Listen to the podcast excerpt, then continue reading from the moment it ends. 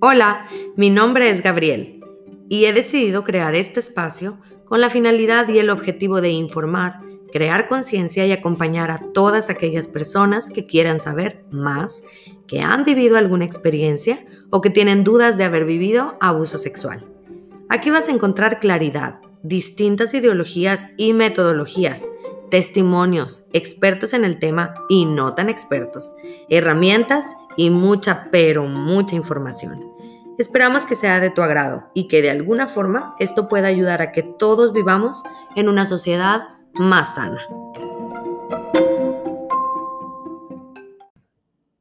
Aló, aló, ¿cómo están? El día de hoy les voy a hablar de un tema que viene en la página 18 de Sanar el Abuso es Posible, que tiene como título Tipos de Abuso Sexual.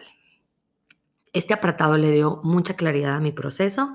Espero que a ti que estás escuchando esto también te otorgue esa claridad que para mí fue tremendamente benéfica. Empezamos. Tipos de abuso sexual. El abuso sexual puede ser intrafamiliar o extrafamiliar. En la mayoría de los casos es efectuado por un adulto en quien confía el menor y el trauma que genera puede ser agudo o crónico, considerando si fue un solo evento o duró un periodo considerable. El abuso extrafamiliar se refiere a un abuso cometido por alguien que no es familiar. Por ejemplo, un chofer, jardinero, vecino, un jefe del trabajo o cualquier persona ajena a la familia que ejerza algún tipo de manipulación intimidación o presión para obtener algún tipo de satisfacción sexual. El abuso intrafamiliar produce mayor daño psicológico por los lazos que éste tiene y por las lealtades que hay al interior de la familia. Voy a repetirlo. El abuso intrafamiliar, es decir, el abuso que sucede dentro de la familia por los mismos familiares, produce mayor daño psicológico por los lazos que éste tiene y por las lealtades que hay al interior de la familia. El 90% de los casos de abuso provienen de familiares cercanos, es decir, el padre, el padrastro, hermanos, tíos, primos, abuelos, maestros, amigos cercanos, etc. Un dato que hay que tomar en cuenta es que en la mayoría de los casos el abuso no se realiza por la fuerza física, sino que utilizan formas mucho más sutiles como la seducción, el chantaje, el engaño o por aproximaciones sucesivas. Muchas veces son prolongados y pueden durar desde meses o hasta años. Lieberman dice que en estudios realizados sobre este tema se ha detectado que la madre sabe del abuso y por razones complejas lo calla. Muchas veces se debe a la biografía de la madre o por algún efecto postraumático, razón por la cual se considera un problema sistémico. Incluso en algunos casos, la madre puede consentir el abuso, negarlo o suponerlo y así se convierte en cómplice del evento. En su libro La familia, Bradshaw expone que el abuso sexual involucra a toda la familia y lo divide de la siguiente manera. 1. Abuso sexual.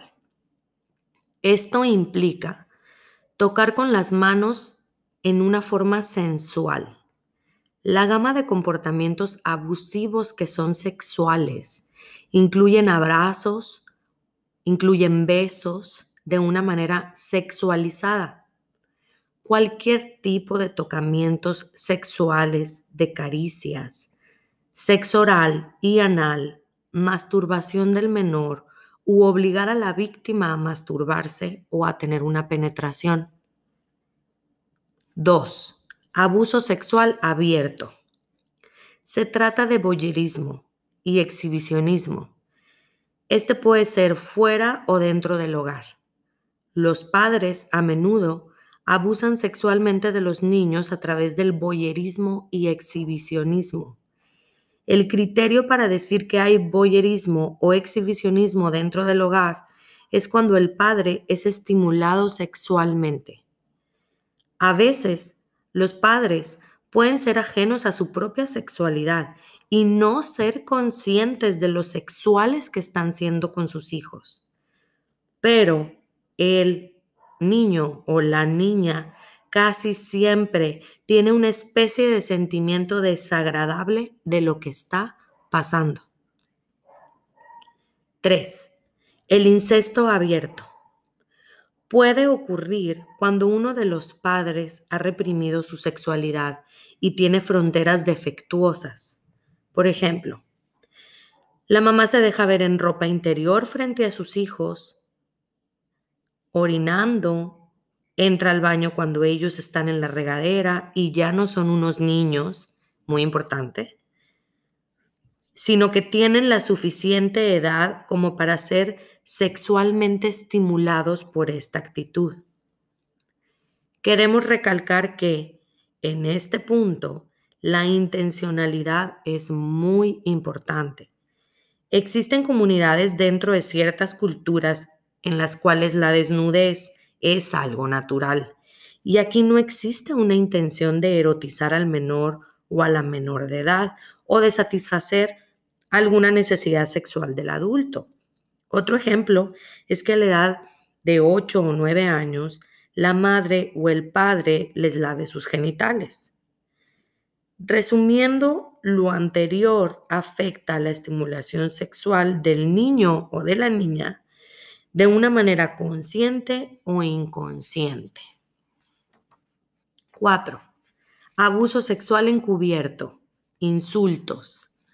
Se trata de hablar de sexualidad inapropiadamente en frente de los hijos. Papá o cualquier figura parental masculina llamando a las mujeres putas o maricones a los homosexuales o utilizando cualquier nombre sexual objetivado para descalificar. Lo mismo ocurre con cualquier figura materna significativa que se expresa despectivamente de los hombres de manera sexual. También ocurre cuando padres o cuidadores tienen que saber todos los detalles de la vida sexual de los niños, haciendo preguntas sobre su fisiología sexual o preguntar por detalles minuciosos sobre cómo y fechas. Abuso sexual encubierto también implica no recibir información sexual adecuada. Cuando el papá y la mamá hablan de sexo en frente de su hija o hijo sin que éste o ésta tenga la madurez necesaria para escuchar este tipo de conversaciones o cuando aquellos hacen comentarios sexuales acerca del cuerpo de sus hijos, por ejemplo, del tamaño del pene en el caso de los niños, o el tamaño de los senos o de los glúteos cuando de las niñas se trata. 5. Violación límite. Tiene que ver con permitir que los hijos escuchen o sean testigos del comportamiento sexual de sus padres esto ocurre cuando deliberadamente dejan la puerta abierta de la recámara o no se les permite a los hijos tener privacidad.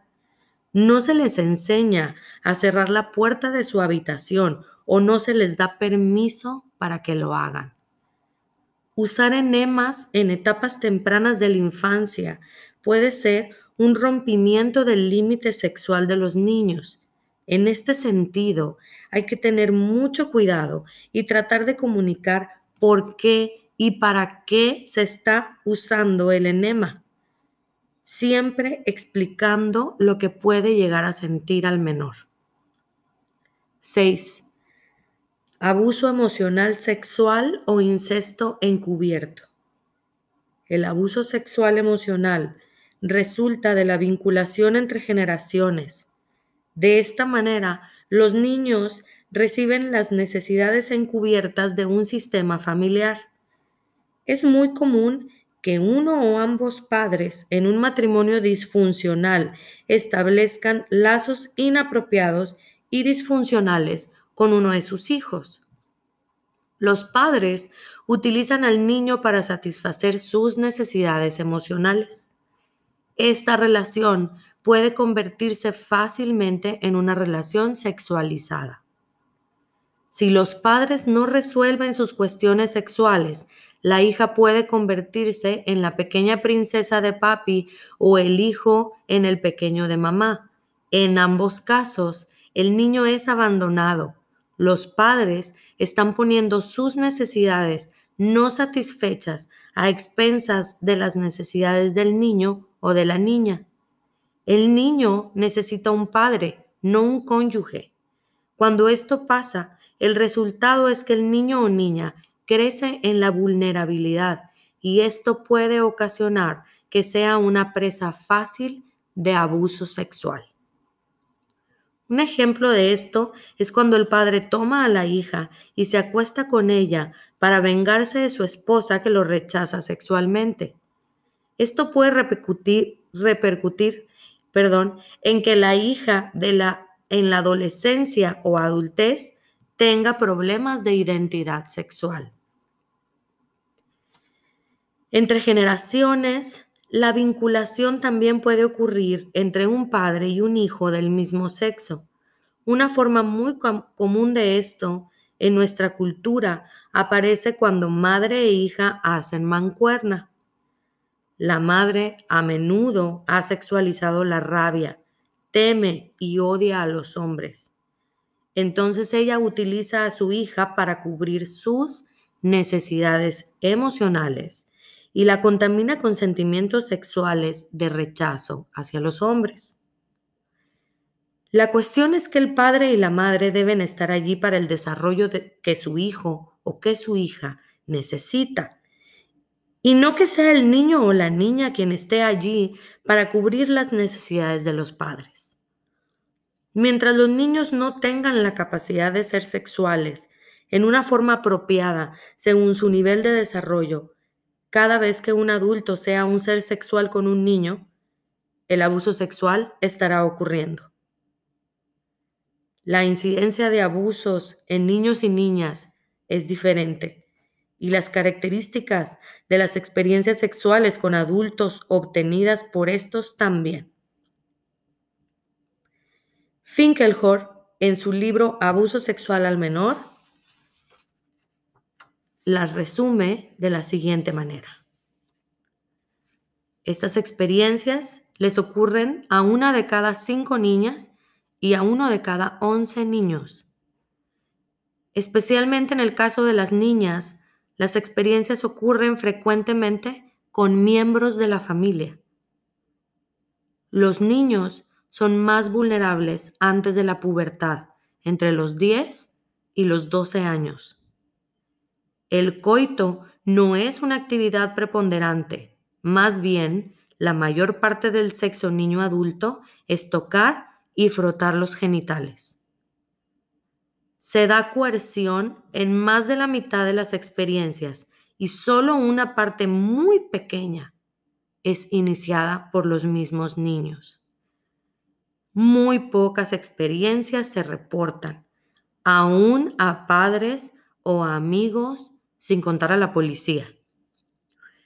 Las niñas tuvieron reacciones fuertes y negativas a las experiencias. Los niños las tuvieron en menor grado. Hoy en día, las niñas y adolescentes de entre 9 a 16 años de edad están expuestas a una nueva forma de abuso sexual o acoso sexual por medio de las redes sociales.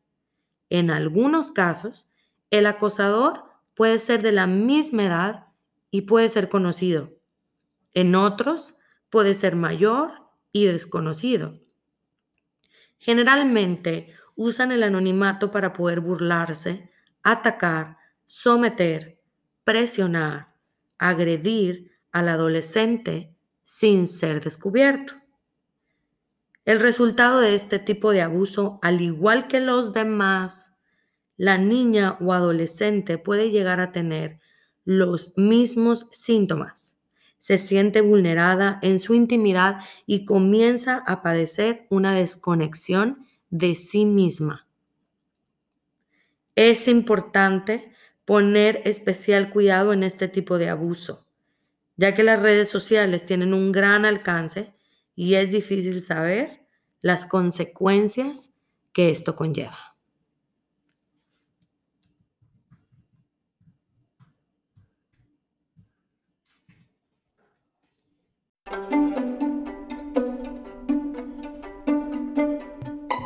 Gracias por acompañarme en este espacio. Los invito a que me sigan y estén pendientes de los próximos episodios que estaré lanzando semanalmente. Y si crees que lo que escuchaste le puede servir a alguien más, no dudes en compartirlo. No olvides seguirnos en Instagram. Nos encontrarás como arroba hablemos de abuso sexual. Chao.